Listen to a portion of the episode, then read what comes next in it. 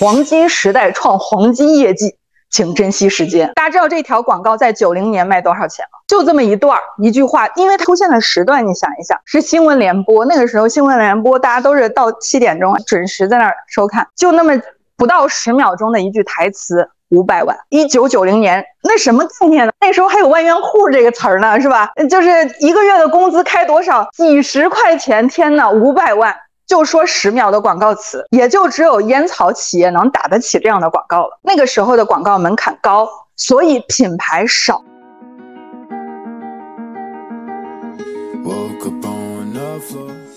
小红书有多长尾？之前有一个 KOC 一个足部啊，他就说我之前开了一个网店卖淘宝女装的，自己也没有工厂，都是这个从幺六八八上进货，转手就倒一下。结果呢，这事儿都不干两年了，都已经开始回家奶娃了。这时候突然间弹框弹出来一个私信，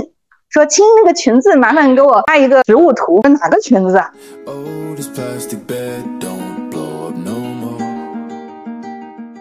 大家好，我是解说咨询的创始人张扬，欢迎来到我的播客《张扬聊品牌》。这是一档聚焦探讨消费品品牌数字化定位、营销及管理的栏目，通过对谈消费品领域的资深专家。揭秘消费品品牌成功的底层奥秘，欢迎大家收听。本期内容是我今年做的一期品数线下沙龙课程，主要给大家拆解了2023年的种草生态环境。如果你对美妆行业消费洞察、各个种草平台的特征感兴趣，并且想将这些方法论落实到实际工作中去，欢迎大家收听。另外，在这里插播一则小广告。结束打磨了三年的数字革命模型体验课，刚刚在视频号小店发布了。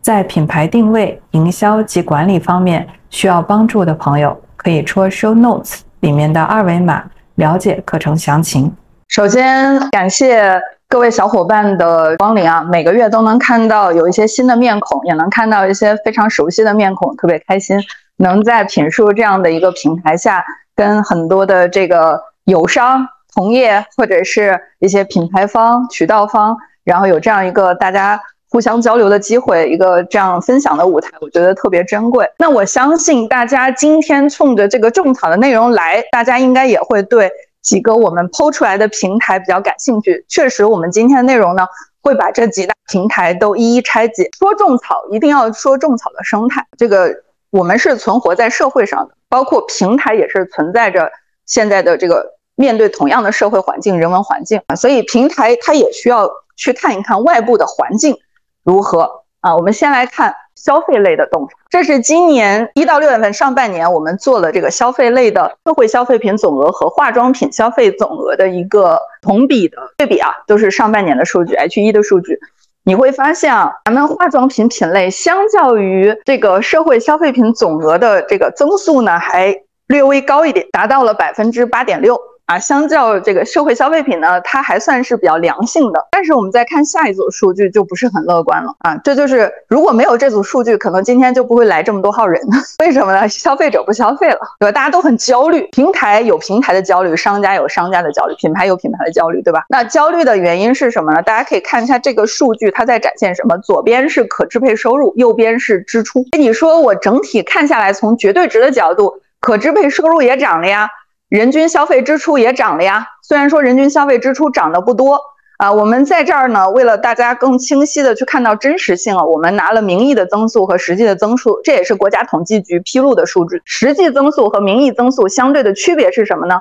这个里面实际增速会囊括居民消费价格指数啊，你在讲消费，你不能不讲这个支付能力或者是支付环境啊，就我们的价格面对的价格环境。所以，综上来看呢，我们会发现实际增速它其实是增速放缓，甚至已经出现了一个增速下滑的现象。然后，如果这个数据我们感觉不是非常的直观，我们再看最后我们统计的那三这三个数据，人均的存款增长了百分之十七，然而人均的消费支出的增速却下滑了百分之零点二。这说明什么？说明为什么我们难受？消费者还在，但是呢，不是说灭霸打个响指，消费者少了一半，消费者还在。还存在，但是他们不消费了，他们开始变得越来越理性了。那么再来就是我刚才一直铺垫的一件事儿，就是互联网网民。在这儿我们统计了三个数三组数据，一个是网民的规模，第二个是短视频的规模，还有网络购物的规模。你会发现这个数据呢，结合下面我们来看，就网民的规模相较于。呃，这个二一年和二零年，我们拿到十二月份做了一个同比，会发现它已经非常连续三年增速放缓。然后再看到网购人数也是一样的，就是二一年和二二年已经几乎是持平了，已经不增长了。所以某种意义上呢，所有的平台为什么平台你说最最近半年它的动作极多？为什么？因为他们没有新的增量了，他们就要考虑精细化运营的存量了，或者是如何用存量去进行变现，进行一些商业化变现。这就是为什么平台每个平台好像动作都很多的原因。所以，作为寄生在这个平台下的达人也好，或者是应用这个平台去做推广的品牌也好，我们需要做的一件事是什么？了解平台啊，了解平台的变化，说不定你就能把住平台想要推进的风口。你就成为风口上被吹起来那只猪，猪虽然不好，但是被风吹起来还是挺过瘾的啊。所以这个是平台，然后再来聊一聊这个让平台很难受的第二件事儿啊，一个是实物商品的零售额。我们可以看到，二三年是蓝色的，呃，品数栏的这个数据啊，它整体的这个我们展示的是它每个月的一个一个曲线变化，通常都是下半年的消费力要高于上半年啊，这个因为下半年的活动多嘛。然后，但是除此之外，我们可以看到是这个蓝色的已经和橙色的跟二二年很接近了，所以我们在线上的这个消费占比和消费力呢，并没有增加。其次就是右边的这个数据啊，大家看到有一个非常明显的清晰的下滑，就是。阿里巴巴中国的零售商业业务客户管理收入下滑的很明显，对吧？这就是平台焦虑的核心原因。消费者不消费了，影响到的就是品牌不投放了啊，不营销了，然后继而影响到的就是平台的生态啊。这张图好复杂，来，我们去看一看这张图在说什么。这张图展示的是，首先它是淘天集团里面的彩妆啊，待会儿还能看到护肤。这两个行业现在的头部格局，首先呢，传统平台呢可以说头部集中度是相当高了。为什么这么说啊？Top 五十市场占有率能达到百分之五十以上。同时，大家可以看到这几个色块啊，我解读一下，绿色的色块是始终在头部的，就没有从头部退出过。黄色的啊，有两家，一个是迪奥，一个是雅诗兰黛，是曾经跌出去，但是很快又回来了。然后。红色的啊，偏红色这个阿玛尼啊，它是什么呢？跌出去，后来没回啊，就一路下滑。然后蓝色的后面我们标记有卡姿兰、Tom Ford 这些啊，毛戈平，这是新入的。我们打眼一看啊，就会觉得绿色多一点，对吧？头部集中度非常高。再看看护肤，头部集中度更高的啊，所以这个时候这个数据其实已经很说明问题了。你说我们新消费品牌、新进的品牌，朝天要不要作为我们最核心的去做推广的阵地呢？我觉得在这儿看到这组数据，大家是心中是有答案。那如果这组数据它没有很强有力的论证的话，你头比较铁，你说我就要迎难而上。我们来看这组数，这个是抖音二三年一到七月份的品牌的排行榜的月榜数据情况啊。颜色深的代表排名靠前，比如说一一二名、三名啊；颜色浅的就是排名比较靠后，就比较直观。首先在里面我们能看到啊，还是有一些国际品，但是呢。出现了一些白牌，而且哪怕是到一些相对大促的月份，白牌也有机会排到前面去啊！这就是为什么很多的新消费品牌比较喜欢去拥抱新媒体平台。反正你也是新的，我也是新的，对吧？咱们两个共同进步，共同成长，彼此成就啊！所以新消费品牌在抖音的爆款机会或者是爆点机会依然存在。那你说这些白牌在抖音里面用它的内容生态核心啊，这个上面是交运权啊，不要以为是交运石，不至于。然后大家看到就是这些品牌啊，这其实肌肤未来我觉得已经算是有点知名度了啊，这个。呃，把它横向拿出来做对比，会发现这些品牌它们身上都有一些共性。哪些共性呢？首先，它的销售渠道绝大多数都是依托于直播。第二点，带货方式主要依托于达人的推广。这个结论它很意外吗？其实一点都不意外。我就讲一个场景啊，大家可以想一想，跨品类去想，讲一个很极限的场景：可口可乐。你这个时候口渴了想买个可口可乐，你会特别在意你是在官方渠道买，不在意是吧？随便一个小卖部，你都可以去买。你核心的目标是我要喝碳酸饮料，我要喝可口可乐，你的目标是这个品牌。但是如果这个品牌是小 A 可乐呢？我不知道大家有没有去过青岛，崂山有一个崂山可乐啊，之前好像还有一个非常可乐啊，就是这些品牌。你说他如果想要进入电商，他如果想要进入这些货架上，然后再通过电商卖给消费者，如果没有达人帮他站台，谁知道？它是什么啊？所以新品牌它是需要依托于有信任背书的达人，或者有用用户拥护，包括粉丝信任的这种达人来去帮他做推荐啊。就跟很多的这个我们说线乡镇有很多白牌啊，都是通过一些渠道啊，比如说小卖部啊啊老夫妻老婆店呐，去推荐给周边一公里的消费者。所以其实达人和渠道之间扮演的角色是一致的啊。新品牌是需要渠道去做。用户教育和用户建设，总结一下，呃，基于我开场的时候说的一些背景信息，现在平台为什么在今年上半年动作那么频繁？原因就是移动互联网的流量红利已经消失了。我在今年三月份的时候跟大家讲说，为什么过年的时候我们看不到集五福、红包雨都看不到了？为什么？因为它已经没有办法通过春晚这样的大曝光的舞台撸到新的用户了。做这件事情没有意义，我干嘛要花这个钱呢？平台也不是人傻钱多呀，所以流量红利已经消失了。有限流量池和无限商品，为什么说是有限流量池？我们都看到了，从二一年到现在，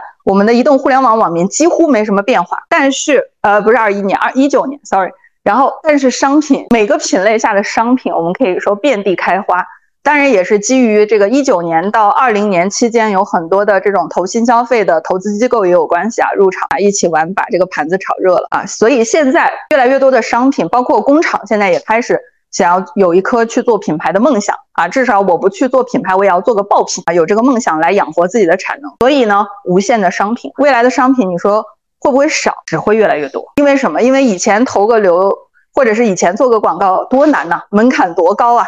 你至少要找个代言人吧，得去卫视频道里面打个广告吧，那都是一秒钟多少费用的。我记得我小时候，我们家是呃烟厂的烟草企业啊，就是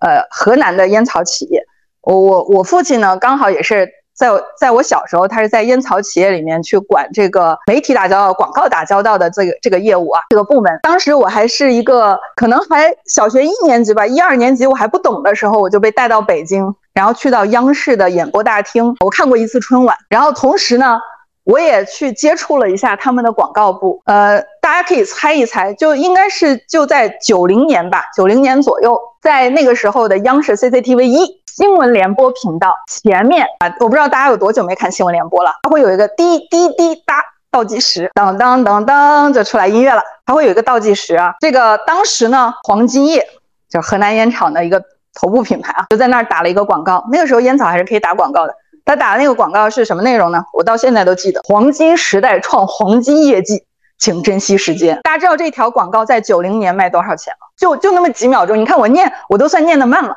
啊。它多少钱？大家可以猜一猜。打开你的脑洞，烟草企业有钱啊，就这么一段一句话。因为它的时段，它出现的时段，你想一想，是新闻联播。那个时候新闻联播，大家都是到七点钟，然后准时在那儿收看，就那么。不到十秒钟的一句台词，五百万。九零年，一九九零年，那什么概念呢？那时候还有万元户这个词儿呢，是吧？就是一个月的工资开多少？几十块钱，天呐，五百万，就说十秒的广告词，也就只有烟草企业能打得起这样的广告了。那个时候的广告门槛高。所以品牌少，但是现在的广告门槛还高吗？对吧？创始人说：“我大不了我自己啊，这个不要面子了，我自己去直播带货，我自己去搞短视频，对吧？我现在不都自己搞短视频、搞直播，但是我不带货啊，对吧？就大不了自己上啊，自己当 Q 呃 KOL，当不了 KOL，我还当不了一个 KOC 嘛？发内容就有人看呢，对吧？我我我们我们家小狗拔个牙，我都发了几张图。”呃，我第二天一看，有八十个人看过，我都不知道是哪八十个人。我的粉丝只有四个，发了个小红书啊，所以它是有公域的啊，就是你你品牌去触达消费，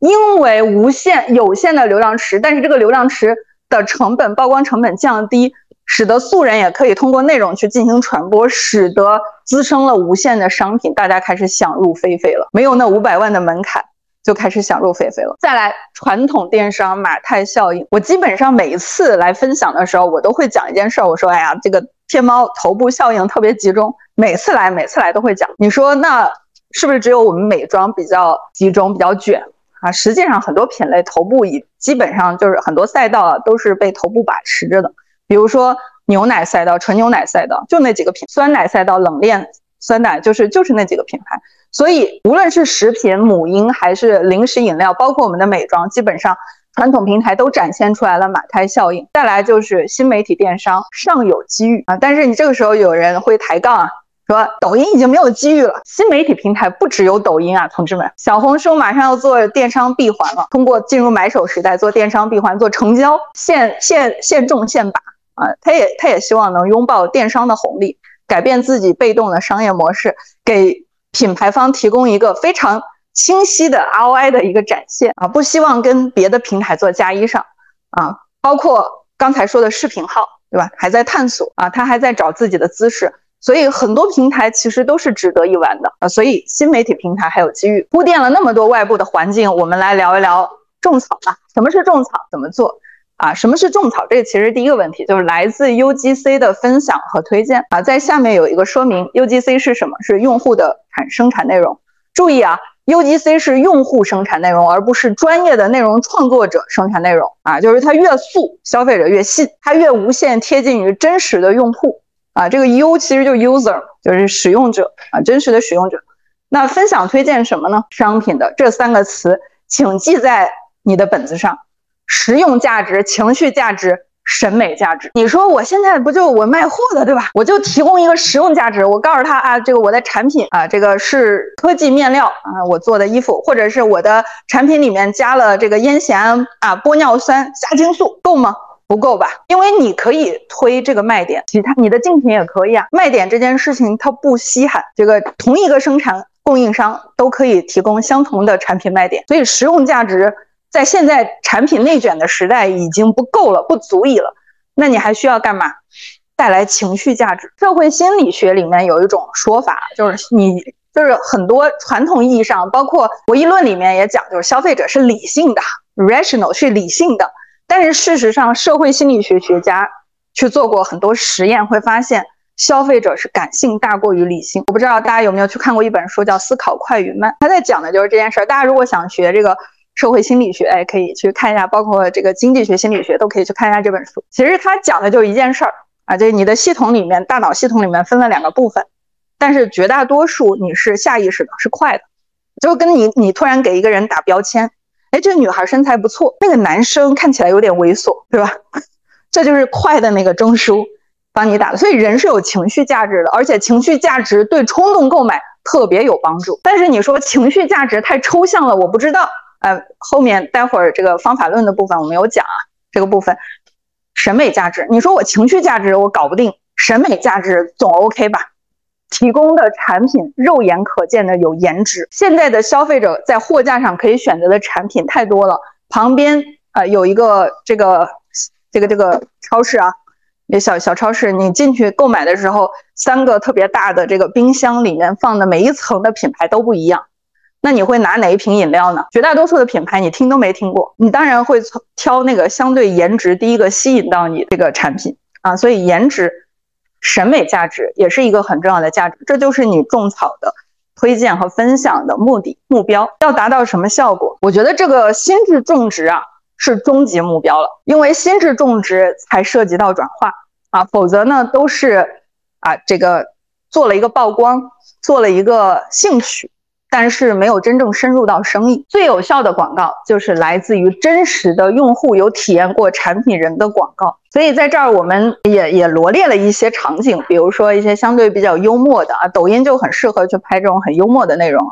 然后描绘现实生活的啊，家庭导向、价值导向、宠物和动物相关等等等等啊，就是这些都会引起共鸣的一些内容啊。这个只是一些举例子，但是我们在右侧可以看到两个对比，尼尔森给的这组数据。在他们的广泛用户调研当中，有百分之二十三的用户是可以接受 KOL KOL 的广告，并且接受 KOL 的推荐，但是有百分之八十八的用户是只接受真实用户的推荐。我相信在抖音里面，大家如果刷抖音，经常会看到前面的内容很正常，这个时候那个 KOL 突然间拿到一瓶粉底液，说这个粉底液很清透，不啦不啦不啦不啦不啦，很多女孩子刷到这样的内容。啊，这个这时候就已经超越了男孩子的认知范畴了。大家会觉得，哎，这个内容应该很打动女孩子啊，她应该会老老实实的把这三分钟的推荐看完。但是实际不然。第一种，拖着那个进度条往后拖，直接跳过去看结果。还有一些呢，跑到最前面。现在不是有弹幕吗？抖音上有弹幕，它可以跑到最前面，弹幕啊说直接拉动到一分三十六秒，告诉你 哪里是可以跳过广告的。更损的是什么呢？直接看到广告来的时候，弹幕上写。下次一定啊，就是消费者非常非常反感，甚至会去调侃广告。你说这样的广告它做的有用吗？我觉得打概率的话它有用，但是做到真正的心智植入，我是画一个问号的。所以这个就是消费者真实的反馈啊，就是我相信绝大多数的女孩子网络购物的时候看评价、看买家秀的时间都比去看 KOL 的推荐的时间多啊，因为她更相信一个真实使用的反馈啊。那么第二个。问题就是种什么，或者在品牌在哪一个阶段去种产品，到底搞到哪个阶段了，我们可以开始去做种草内容了。是我的这个研发阶段，产品出来了，生产出来了，已经这个放在我面前了，新品上架了，我已经挂挂上链接了，已经在李佳琦直播间跑过一轮了。到底哪个阶段值得去做种草？不同阶段的产品，任何时期都可种草啊，万物皆可种草啊。怎么理解？我们来看几种场景。第一个，市场调研这样的内容已经有了，已经存在了，让消费者参与到用户在内容里面参与到调研阶段，然后提出产品概念，然后通过评论区的互动收集大家对于这个概念的反馈。那第二个，征集消费者新品体验啊，这个我们常见了，像很多的品牌，像花西子啊。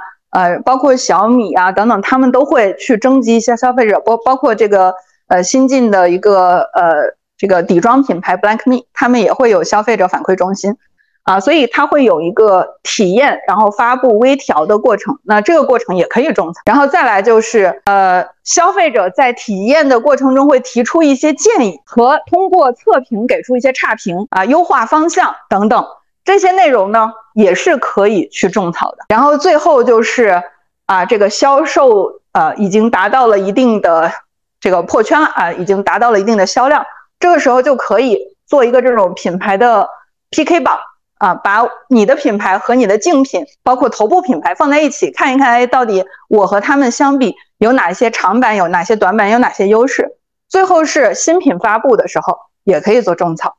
所以你会发现，种草它不是一个你需要有实物产品才可以进行的动作啊，它是在你的产品任何一个阶段都可以去做的。那么我在哪儿种呢？如果说互联网、移动互联网的上半场是用户量之争，那移动互联网的下半场就一定是用户使用时长的争夺。我们经常说竞品，直接竞品，对吧？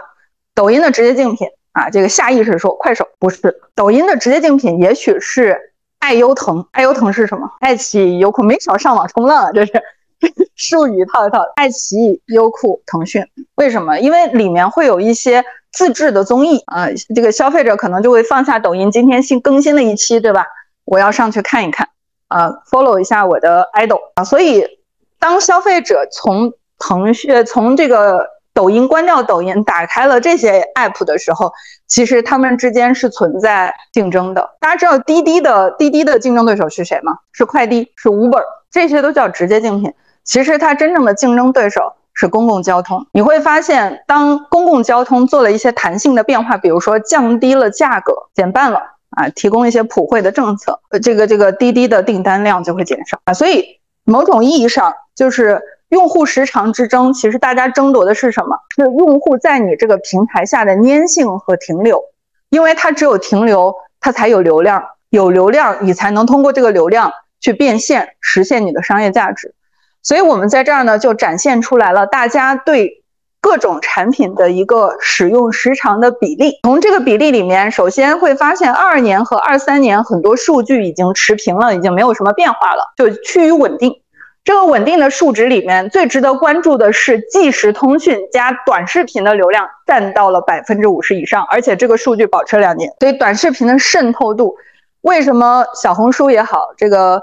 呃逛逛也好，他们都在努力的去做视频内容，包括视频号啊也在做视频内容，因为短视频内容对用户时长的占用是存在的。那这些内容里面有哪些内容是能够激发消费者去做消费决策的？比如说像这个娱乐社交啊，这个日常社交热点追踪、娱乐享受啊等等，这些都是有机会能够对消费者在无声无息无息之间进行一些影响决策力的种草。那么你说种草这个词好像一开始还挺干净的，后面慢慢的就变了味道，为什么呢？因为种草它最古早的时候，它有另外一个名字叫分享，对吧？跟好朋友分享一个。产品啊，这个所以最初期的种草其实挺干净，真的就是单纯的分享，比如说论坛和贴吧，BBS 对吧？天涯、猫扑，所以 BBS 滋生了一个分享的这样的一个一个场域啊，然后之后哔哩哔哩等等一些平台，像微博啊、知乎啊、小红书、快手等等，他们分别开始跟进，也去做了分享的场域、分享的社区环境。然后，但是呢，慢慢的开始进入了商业化的一个一个动作，就是巨量引擎的发布，开始各个平台转向了，包括牧场计划，这个微博的牧场计划，然后快快手的磁力引擎，啊，这个哔哩哔哩的花火啊，还有小红书的蒲公英，啊，知乎的种树营销解决方案，还有种草通等等啊，就是这些商业的内容的产生。啊，带有广告性质的商业内容的产生，使得一个纯粹的分享进化到了商业化的行为。所以流量在哪，广告就会出现在哪。那么，既然广告的性质被放大，掩盖了分享纯粹的分享内容，或者是消费者很难去区分什么是品牌的广告，什么是真实用户的种草。当这个界限不是很分明的时候，国家就会站出来讲我们要规范了。所以，国家市场监督管理总局呢提出。将种草纳入广告监管，并且对一些种草的内容判定是要标显著的广告二字的啊，所以我们会发现越来越多的平台对于一些这个广告的呃处罚啊、要求限流啊，它会越来越严苛，也是基于国家对于广告的呃包括信息内容的这种要求。那么接下来我们横向对比这四个平台啊，看看更细的内容，先对比一下他们的数据。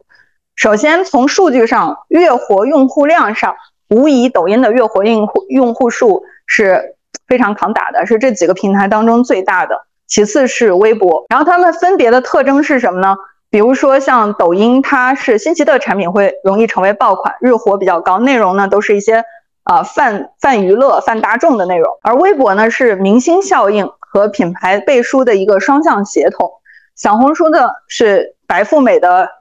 美好生活嘛，所以他们的消费力比较强，颜值、功能啊和情绪价值是拉满的。最后是知乎知识分享，那么这里面有哪些是值得被拎出来说？刚才已经说到了抖音的月活，小红书的用户增增幅是相对来说较高的，在今年上半年。知乎呢，基于内容分享，所以它的用户质量最高。微博呢，是明星效应相对更明显一些。从人群画像上，我们拿到了这样一组数据。简言之呢，这些新媒体平台都在抢占一线、新一线及二线的消费者，这是第一个信息。第二信息是啊，相当于泛一点的泛娱乐平台或者泛内容平台，你会发现它的用户的比例基本上是五五开。比如说抖音、知乎、微信都是五五开。但是微博也好，小红书也好，有非常典型的性别倾向啊，就是女性会集中一点。然后在年轻化这件事儿呢，你看我一直在讲微博，它基本上就可以作为互联网网民的一个人群画像的分布了。你说，那你说这个微博的男性为什么会多一点呢？呃，这个这个这个呃，包括这个城市的区隔啊，各方面都会相当，然后男性要多一点。其实是因为我们现在的人口啊。这个单身王老五会多一点，呃，男性还是比女性要略多一点，所以微博的画像我们可以把它当成一个 benchmark 去看我们的人口分布，然后继而来判断平台的人群画像的倾斜性啊。知乎你会发现三十岁以下的人会相对比较多，包括微博啊，我觉得知乎的数据还是蛮颠覆我认知的啊，就说明现在的年轻人还有一颗热爱学习的心。好，一个平台一个平台看啊，先看抖音啊，刚才里面有一些数据了。啊，其中呃月人均时长是三十六点六小时，这个数据已经非常哇塞了，就基本上一个一每一天都有一个小时，而且呢，它的城市级别和性别都没什么变化，而且它三十岁以下的用户占四十八点五，其实，在抖音身上，我看到了一个让我很忧虑的一个现现象，就是，嗯，现在很多小朋友会拿父母的手机刷抖音，而且一刷刷很长时间，然后这样的带有很强的这种好奇心的刺激，因为 feed 流嘛，你就不清楚下一条是什么，带着刺激你会刷到下一条，就这种快速的这种给你给你这种视觉刺激的视觉感知的这些内容，某种意义上会影响到这个。小小朋友在成长时间形成的这种专注力和他的这个系统化能力都是会受到影响的，就慢慢的他他就会，所以这个抖音呢，它有它的优势，但是我觉得还是需要有一些社会的和人文的价值要去思考的，就是怎么去规避这件事儿啊。抖音它的 slogan 是记录美好生活啊，所以它其实也是靠这个普通人去拍摄自己的日常生活。啊，记录到这个互联网上，包括小杨哥也是，他最早就讲自己家庭的一些事儿嘛，一些趣事，然后吸引到很多的粉丝受众。那么，用户渗透度较高的内容在抖音上是什么类型的呢？在这儿有几种类型：时事资讯、音乐舞蹈、影视娱乐、生活方式，相对来说呢，比例会大一些。然后 KOL 的类型呢，其中影视娱乐和音乐舞蹈的 KOL 的类型会较多。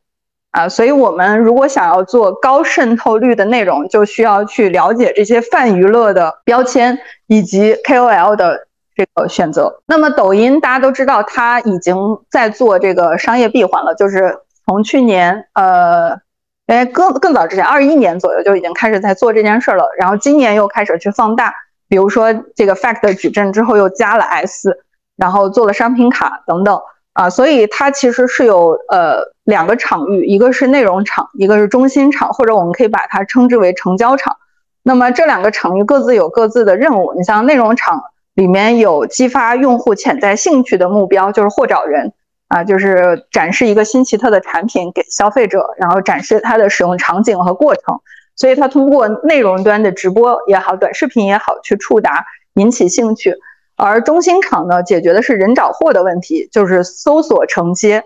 啊，这个这个图呢，我们未来可以看看小红书，它可能也会走向这样的一个一个方向啊，就是有承接的部分，有商城，有搜索。那么刚才也讲到，它今年上半年发布的这个加 S，加 S 就是商品卡里面有三个很重要的元素，第一个是搜索，第二个是商城，第三个是店铺。然后在今年的上半年呢，都不约而同的实现了增长。我们拿到的数据是五月十六号抖音电商生态大会的数据，搜索意图已经增长了百分之九十五了啊！开始消费者已经培养了消费者愿意去抖音去搜索产品的习惯。呃，在这儿呢，我们把搜索单拎出来，因为它的增长还是比较喜人的嘛。在搜索里面可以看到有两类，一个是主动搜，第二个是看后搜。主动搜呢，就是我们呃在一些其他的平台下发布的直播活动，在戳的时候可以通过。啊，这个呃关键词直接跳转到相应的直播间。看后搜呢，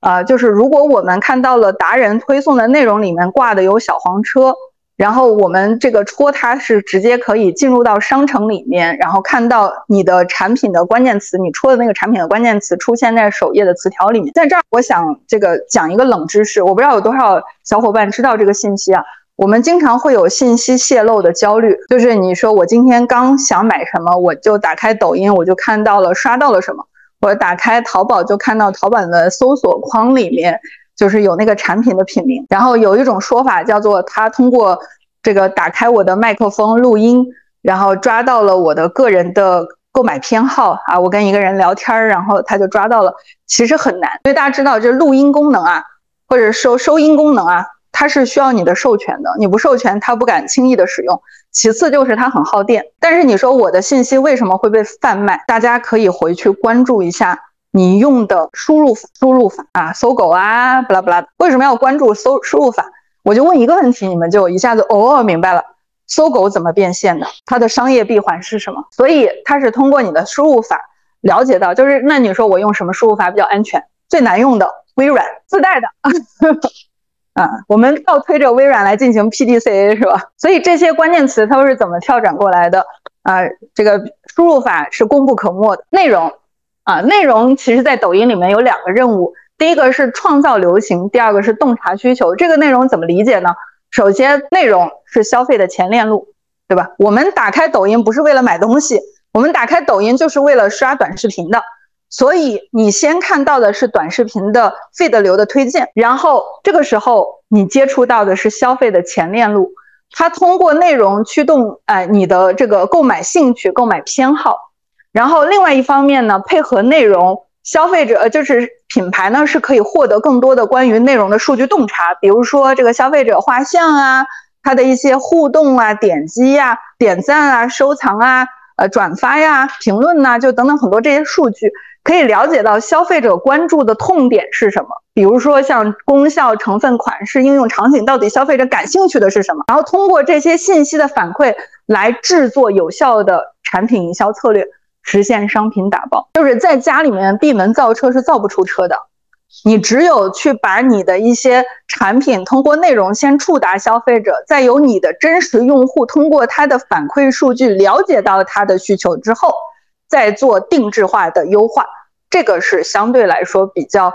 呃合理并且安全的一个方式啊，就是先创造流行，激发兴趣，最后再根据兴趣洞察需求，承接兴趣。那么抖音里面就是它是如何造势的呢？其中它是通过内容创作引起消费者的一些消费潮流，比如说在这儿举了一个例子，专业人士的塑造，一些这个呃美妆或者是护肤的专业人士，通过对于成分的教育。然后形成了成分成分党的这种风气啊风潮，然后亦或者是顺势啊，怎么理解顺势呢？就比如说，哎，看到了紧追这个消费趋势，会发现新一代的年轻消费者对华流啊很感兴趣啊，对这个呃咱们的国家的传统文化比较感兴趣啊，比如说呃出现了一些呃汉服的追随者拥护者呀，啊一些这个适合中国人的妆容的东方面孔的妆容打造啊等等。啊，在这儿举了一些例子，比如说模拟玉石的透光原理、东方女性的群像，还有属于中国人的浪漫、新中式妆容穿搭等等啊，这些都会成为啊这个能够展现消费者，特别是年轻消费者偏好的一种一种信息。所以呢，品牌其实是可以把东方美学和古典元素这种流行趋势和自己的产品的呃品牌定位做深度的捆绑，塑造一种华流才是顶流的这种。啊，这种潮流感，种草榜啊，种草榜里面我们会发现有非常多的国货，呃，就是你说抖音它已经开始有了种草的价值吗？在这儿我们就能看到抖音也会公开一些种草榜，啊，这个除了有一些国货，还有一些这个呃季节性的品牌，比如说 Missing，这就是 Missing 的一个四月在抖音种草的一个样例，它通过造势和顺势双线增长，一个是。大家可以看到它的动作，还有它的这个节奏，下面这个节奏的曲线，它的种草和代言人的热度是并行的，啊，使得这个呃两个加持，就是造势和顺势加持，然后让它的产品在四月推到了 top 十的位置。啊，再来聊一聊微博。那微博呢？刚才我们也看到了一些基础数据啊，呃，在这儿就不赘述了。呃，它的 slogan 是随时随地发现新鲜事。刚才我们看到这张图上已经出现了。呃，它有五个周期，我们总结下来，第一个周期呢是擅长名人营销，第二个周期呢是开始扶持蓝 V 和黄 V，然后三点零时期呢是崛起了一个活跃的群体叫段子手，然后比较有梗啊，这个有一些这个自品牌的粉丝。然后到四点零时期呢，微博热搜成成就了一个聚合的广告效应。最后呢是五点零时期，微博开始有了短视频，比如说秒拍、美拍，由明星开始使用，最后呃在全网进行扩散啊，有这五个时期。那么微博的特征和其他的平台的特征区别是什么？其实看上面这个用户活跃渗透度的内容类型就能看出来，包括下面 KOL 的类型，大 V 明星。活跃着明星的粉丝啊，叫饭圈，以及明星本星啊。我们试想一下，你通常知道一个非常准确的娱乐圈八卦是在哪个平台上？微博是吧？那你说微博如果一定要给他找到一个代名词啊，这个它是什么呢？公开的朋友圈。啊，所以有很多娱乐记者呀，他们都会在上面有一些这个爆料。哎，对，公开的朋友圈，啊，所以它因为是公开，每个人都能看到你的信息，还能爬楼去看到你的历史信息，啊，所以有里面聚合着大量的明星的粉丝，所以很多品牌新品发布联合明星造势的时候，都会用微博这个平台。那微博它既然有这个天然的优势，所以它会有明星和大 KOL 的公共形象，啊，同时它还有第二个优势，就是长图文种草。因为我们会看到小红书的种草，它会它是双瀑布流，啊，它的这种展现形式戳进去会发现，呃，它的图片都是要受制于它的那个框的长和宽，它会受制于内容素材。但是微博不一样，它是加载式的，对吧？你戳开小图能看到一个长图，啊，所以很多品牌去公布自己的战报啊，明星的这个新品发布的一些现场情况，都会通过微博去发布，它会有一个长图文的。内容展示，然后同时呢，它可以把这个品牌的官宣和呃这个明星大 V 的这样的一种关联度做一种集合啊，形成了我们所说的热搜啊热搜的效应。再来就是微博上面的十五类细分用户啊，这左边左侧就是它的十五类的细分用户，大家应该可以看得到。后期我们会把这个内容跟大家做分享，你们可以看得更细致一点。其中呢，种草党。功效党和贵妇党啊，值得 highlight 的是贵妇党，呃，很有支付能力啊。他们啊是在微博里面是相对标签和占比是比较多的啊。然后除此之外，我们可以看到微博的节日氛围，因为它会有热搜，它会有话题超话，就很多的话题是结合节令的节日的。所以每逢新年、情人节、三八妇女节，还有就是这些节气，呃呃，它都会有一些品牌官宣的活动，包括品牌会有一些新品发布以及品牌的周年庆等等，它都会通过微博的这样的一个公开的域来去进行展示。然后，呃，在日常里面，我们可以看到，就日常也很重要，因为日常大家都不发布，头部品牌，特别国际品牌，很喜欢在一些节日的时候做什么。礼盒啊，比如说二月十四做情人节礼盒，五二零也来个情人节礼盒，哎，反正就是七夕也来个情人节礼盒，一年过三次情人节啊。所以就是品牌现在已经头部品牌和国际品牌已经习惯了这样的一种套路。那日常呢错峰经营，我们会发现啊，还是有一些彩妆和成分党的机会的啊。彩妆和成分的内容在平常的时候也会成为微博的一些热议的焦点啊。特别是在季节季节性上体现出来。那么在这儿就举了一个例子，就是呃，Missing 作为呃三八妇女节搞了一系列的呃场景，然后在这些场景里面啊也呃这个还被做了一些呃内容呃，包括它的明星的画像的一些区隔啊，里面有八大场景，三八节的八大热议场景啊，这个相对比较集中的，像呃产品的推广、女性的力量。还有明星的营销，还有包括场景的营销等等。然后这些热点啊，事件热点和呃销这个明星的这个商业的活动啊，形成了这种联动啊，就有了这个造势和借势的这样的一种机会啊。刚才说了，明星聚集的地方一定是饭粉粉丝人群饭圈聚集的地方，所以呢，粉丝经济呢也是呃很值得一提的，在微博上，在这儿呢就是有这个。堕仙妆啊，有一些热搜，然后完了之后也会有针对这个妆容啊同款的冷门色号的眼影上线啊，在这儿就是特别这个我们会发现有一些植入真的是软植入，但是硬实力的软植入，这怎么说呢？呃，这个特别是这个疫情结束，口罩问题结束之后，我们会发现今年呃大大屏幕就是电影呃慢慢的开始密集的上映了，我经常在抖音上还能刷到一些电影的预告片。啊，所以在电影里面，很多的明星会去使用和这个，比如说打造一个妆容用的这个唇膏、唇彩，呃，这这个唇泥等等啊，他都会使用他代言的一些产品品牌，包括这个面部的一些妆容啊。所以，呃，这个时候消费者，特别是唇膏，就一看，哎，它的色号还不错，就是有很多消费者就会自发的去询问啊，特别是跑到这个呃明星发布的这个呃这个这个这个。呃，拍摄的一些一些场景图下面啊，留言说你这个色号特别好看啊，你这个衣服特别好看，同款，我想 get 你的同款，你能不能给我留下品牌和它的这个色号啊？所以这个其实是某种意义上，它是能够通过你的呃明星的一些作品来关联到一些内容出圈的这个粉丝经济。再来就是长期耕耘啊，呃，我们会发现，但凡做微博的品牌，它不会只做一次，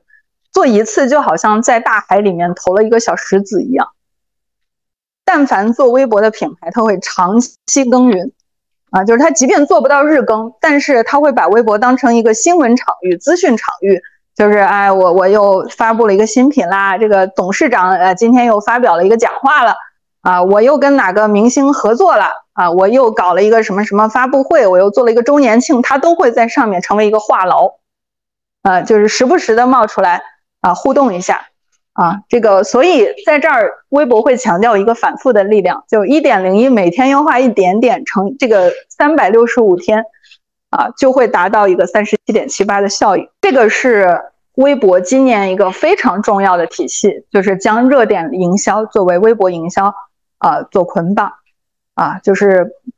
以前我们经常说借势，但是微博是提供了一个场域，可以让你造势。微博热搜这件事儿是可以造出来的啊。小红书呢，其实它会有几个阶段，有三个演变，先是找到国外的好东西啊，第二个阶段是全世界的好东西，最后是标记我的生活。那最近一次呢？小红书在上海举办了 Link 电商伙伴周，呃，公布买手时代已经来临啊，所以它接下来会 push 它这个买手时代的呃这个电商的落地。然后在小红书的内容上，我们会发现，呃，用户活跃渗透度较高的内容里面有美食、美妆、时尚穿搭和种草，而 KOL 比较活跃的呢是美妆啊。其实小红书真的天然的适合护肤品和彩妆。去做种草，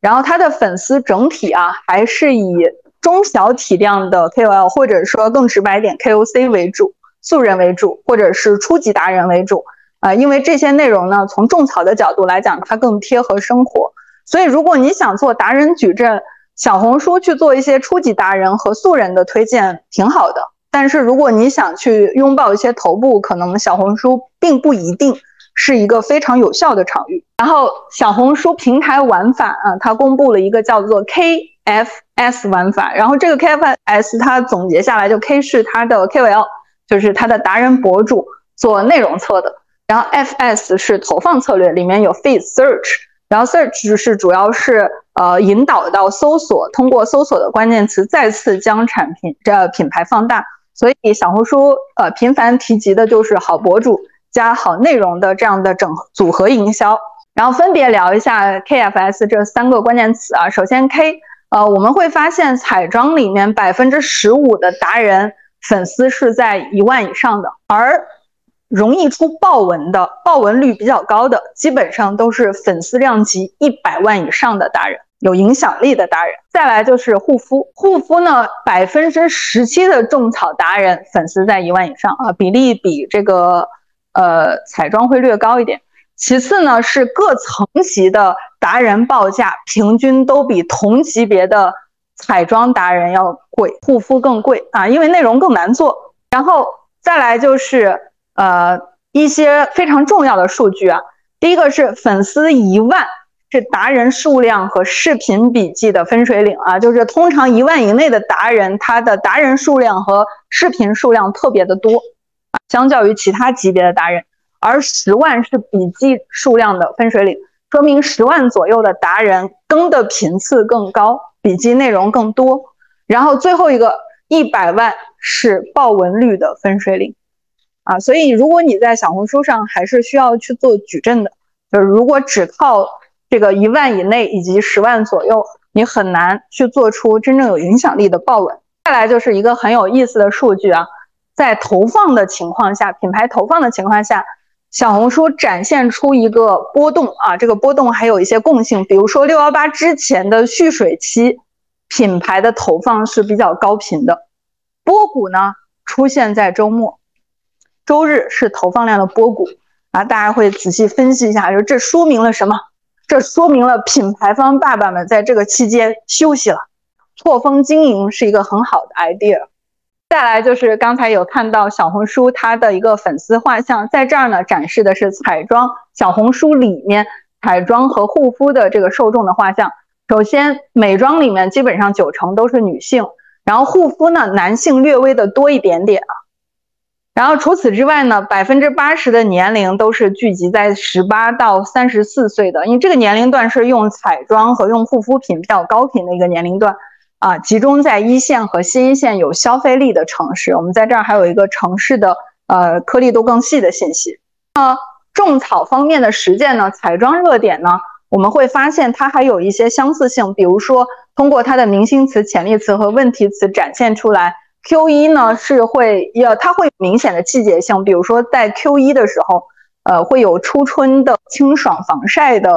种草内容比较集中。到 Q 二呢，进入到夏季了，然后会有控油定妆的内容，这是彩妆。而护肤的热点内容呢，其实它没有那么明显的季节性，但是有非常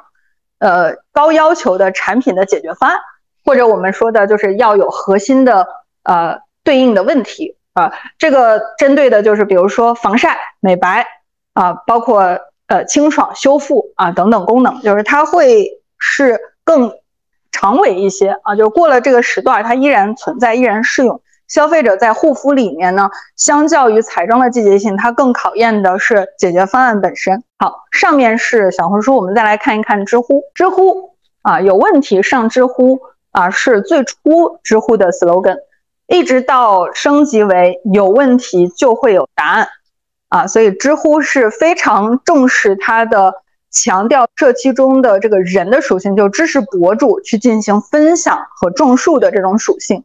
啊，而且呢，它非常有信心，就是这个时代消费者呃或者是用户一定越来越就是超越前人的有好奇心、进取精神、分享精神和创造力，或者是对于一些。啊，这个结构性的知识、经验和见解更有偏好啊，所以知乎赌的是下一代的学习的精神啊，就爱学习的精神。那知乎的创作者，呃，我们可以看到，知乎的创作者主要是一二线的中青年，而且他们更多的是兼职，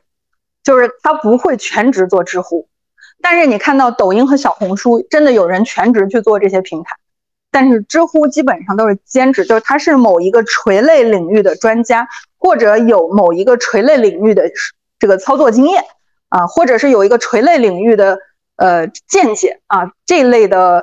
呃达人会在知乎的平台上做分享，所以他们是二十五岁到四十岁之间，甚至我们会发现啊，有一定的工作经验的人，他三十四、三十一到四十岁啊，就有一定的社会阅历和工作经验的人，他的比例会更大。商业创作者的城市也主要分布在一线和新一线，而且 KOL 的类型我们会发现，这个有人文情感、教育、影视啊，呃，后面的内容就相对比较平均啊，人文情感占比会更高一些啊。在这儿是就说这个人文情感其实挺有意思啊，就是我们会发现，呃呃，有一个特别有名的知识博主，呃，这个知识博主以前最早的他最初期的时候，我是比较关注的，叫樊登老师。啊，这但是樊登老师真正出圈是他开始去讲这个婚姻关系、育儿啊，如何锁好你老公的心啊，等等，抓住男人的胃就抓住，就开始讲这些内容。所以人文情感其实某种意义上是消费者会需要找到答答案的这么一种场景啊，就不然会有那么多心理心理咨询师啊。然后那知乎的种树从何说起呢？在这儿就有一个展示啊。其他平台是种草，而知乎它的目标是为用户提供值得信任的答案，啊，就是在这儿有两个图，它的图分别在说什么呢？第一个小罐茶在分众投放两周，知乎上没有做任何的广广告宣传，但是在知乎的内容的搜索它就激增了，就在分众上打广告，结果搜索量激增在知乎上。包括科研室也是一样，在小红书上投放了笔记曲线，能够看到，呃，这个曲线和知乎的搜索量是高度匹配的。那说明是什么？知乎还是和小红书等等这种内容平台、广告平台平级的这个流量入口吗？流量触点吗？其实不是，它更像是验证端的存在。就我今天突然间冷不丁的看到了一个广子，我被它这个吸引到了，但是我不放心呐。对吧？那我就去知乎上找找答案，找更专业的人士来教育我说这个东西它值不值得信赖，它是不是一个广告，是不是一个智商税？所以知乎的核心在于种树，在做垂类的深度内容。所以知乎里面有一个特征性的人群叫 PU 啊，这个是呃不是 CPU 啊，就是 PU 啊，它指的是什么呢？它是通过特邀的一些呃用户，在这儿有一个解释，知乎垂类的领域专家呃，在知乎站内呢会有大量的粉丝，而且呢是各个垂直领域的权威。但是呢，他们的创内容创作的能力比较好，宣传效果也好，但是呢，收费贵。就好像你找清华大学的一个教授给你写个文章，和在小红书上找到一个大专水平的这个达人给你写个文章，那费用一定是不一样的啊。这个前者可以称之为是白皮书，后者就是一个小笔记啊，所以名称都不一样。所以它的这个 PU，但是 PU 确实。它是特邀的，就是因为特邀，所以它比较有自己的这种声望和背书，容易激发呃大家对内容的信任和这个沉浸式阅读。然后第二个点叫做边看边搜，啊，包括第三个词叫搜索站位。为什么搜索出现了两次？大家知道吗？百度对知乎是有特别强烈的偏好的，百度的很多的。这个搜索位 SU 的搜索位都给了知乎的内容啊，因为它高质量。如果百度它的价值观是说我要把更精准的内容推送给对搜索上有疑问的消费者，那知乎就是我的达人，知乎本乎就是我的达人啊，它能帮我做精准的内容匹配啊，所以。呃，如果你的内容想要出圈到百度上，其实知乎也是一个很好的做关键词的场域。刚才都说到 PU 了啊，它是这个支持就是力量，他们有三个非常核心的元素，就是专业、职业和深度兴趣。呃，这个在这儿也有一个比例啊，呃，全职创作者确实比例比较小，百分之七十七都是职场人。也正是因为职场人来。呃，反哺给他了更多在知乎创作的这种内容的源泉。呃，那么和我们的美妆行业相关的，在知乎上的信息是什么呢？就是功效加成分加技术。哎，在知乎上你都能找到对应的答案和对应做的垂类的达人啊，就是我们所说的 PU。而且这些内容呢，都在知乎上消费者比较关注啊，所以它是一个供求关系双向匹配的过程。然后呃。刚才说到微博的特征是有长图，对吧？可以加载的长图，而知乎呢就是超长的图文，啊，有的文字它一篇内容一篇回答，呃，可能这个作者去提问的时候，提问的提问者啊，他就写了十个字啊，下面的回答可能有两万字啊，足见这些内容创作者他们的这个敬业精神啊，所以他会有文章、圆桌论坛，还有问答、严选知识等等啊这些内容。其中严选知识呢是非商业的内容。好，各平台的对比，我觉得这张图里面最值得跟大家分享的是我 highlight 的这一排啊，这是我起的名字，呵 呵但是它不一定合适啊。我只是脑子里面就挖空心思搞到两点钟了，实在是想不到新词儿了啊。这个也喜欢，也希望各位的造造词者来给我提供一些新的灵感啊。擅长种什么啊？小红书是种草，哎，毋庸置疑啊。就是它的点是在于春风吹又生的旺盛的生命力啊！小红书有多长尾啊？这个之前有一个呃 KOC 一个足部啊，他就说讲说我之前开了一个网店啊，卖淘宝女装的啊，自己也没有工厂，都是这个从幺六八八上进货，转手就倒一下。结果呢，我都这事儿都不干两年了，都已经开始回家奶娃了。这时候突然间弹框弹出来一个私信，说亲那个裙子，麻烦你给我这个这个。发一个这个呃实物图，他说哪个裙子啊？啊，所以这个就说明它的长尾效应啊，就是种草，春风吹又生的旺盛的生命力。抖音结果，这个结果，此结果非彼结果，这一堆都是跟植物有关的，所以它指的就是挂果。抖音是边种边拔的第一个平台，就是它优先把这件事儿做得很就很丝滑，就是你在看短视频和通过短视频进入到直播间购买的这个流程，它探索完了啊，所以它是一个。边种边拔，开花结果，就是开花在前，结果在后的这么一个一个平台。微博播种啊，这个词怎么理解呢？也许微博不是热点的第一站，但是它一定是话题扩散的非常重要的一环。好事不出门，坏事传千里。就是我我会发现啊，就是很多人使用微博的时候，都是带着很强烈的吃瓜的心态的。比如说，呃，大 S 啊，有一个关于他的新闻爆出来了。啊，什么黄子佼爆出来他的一个新闻，这时候大家会先跑到哪儿呢？汪小菲那儿看一眼，然后很操心的在下面留个言啊，说小飞啊，你长点心啊，这次别管他。然后这个时候又从汪小菲这儿刚出来，又进入到张兰的直播间，说带货你加油。然后这时候还不死心，又跑到这个从张兰直播间跳到鞠婧祎的直播，呃，鞠婧祎的直播间说，卤蛋你还好吗？对吧？强烈的吃瓜的心。啊，这这一套操作做完两个小时过去了，啊，但是乐此不疲，很有成就感，啊，这就是粉丝吃瓜的心态。所以播种，就是它是能够让这件事情扩出圈、破圈、裂变和进入热搜的。所以品牌，如果我不想只是这个借势，我想造势，那么造势的大前提是要有播种的能力，啊，所以你如何很好的借用这么一个。播种的平台去做好品牌的出圈的曝光。知乎种树啊，刚才讲过了，在这就不说了啊。就生根发芽、结构性、系统性的观点的输出。我平常有什么不知道的领域，我都会上去搜一搜啊，学习一下。所以这个是非常好的知识性的平台。最后是 B 站种花儿，为什么这么说呢？因为有梗啊。对，B 站里面的博主很会玩梗。而且呢，都是一些脑洞大开的创意，开出一个非常美丽的花朵，艳丽的花朵，啊，所以每个平台都有它自己的特征。下面呢，也也会有一些呃这个工具呀，它的呃用户用户画像啊等等的，大家可以根据自己的产品的特性和人群的消费者的特性做这种平台级的匹配。B 站为什么商业化失败？就是 B 站的人很不愿意承认，但是 B 站确实里面搞着一群又难搞。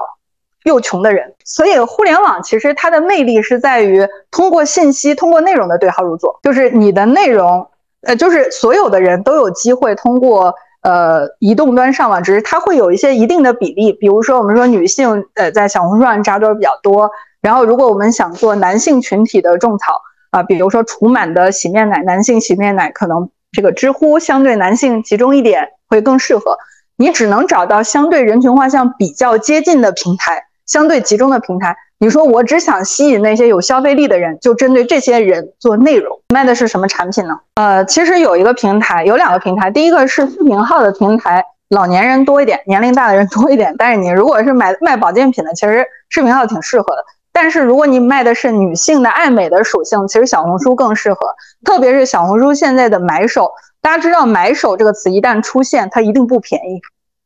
我们在买手店，买手所植入的心智就是它是一个海淘，它是淘过来的货。这个产品是经过专业人士的选择，比如说女装，很多买手店它是面料啊、剪裁啊、工艺啊，甚至品牌啊，包括它有没有一些这个里面的文化的输入啊等等，就这些都是通过买手他去呃在世界各地搜罗来的产品，放在那儿成为了一个集合店啊。所以在今年上半年，一个是董洁。一个是张小慧他们带货，在张小慧直播间里面，她卖一个小的发圈都要卖一百三十五，啊，就是一个小皮筋儿卖一百三十五，啊，所以高客单价的内容，它高客单价反而对内容的要求更高，就是它需要去传导的是生活方式，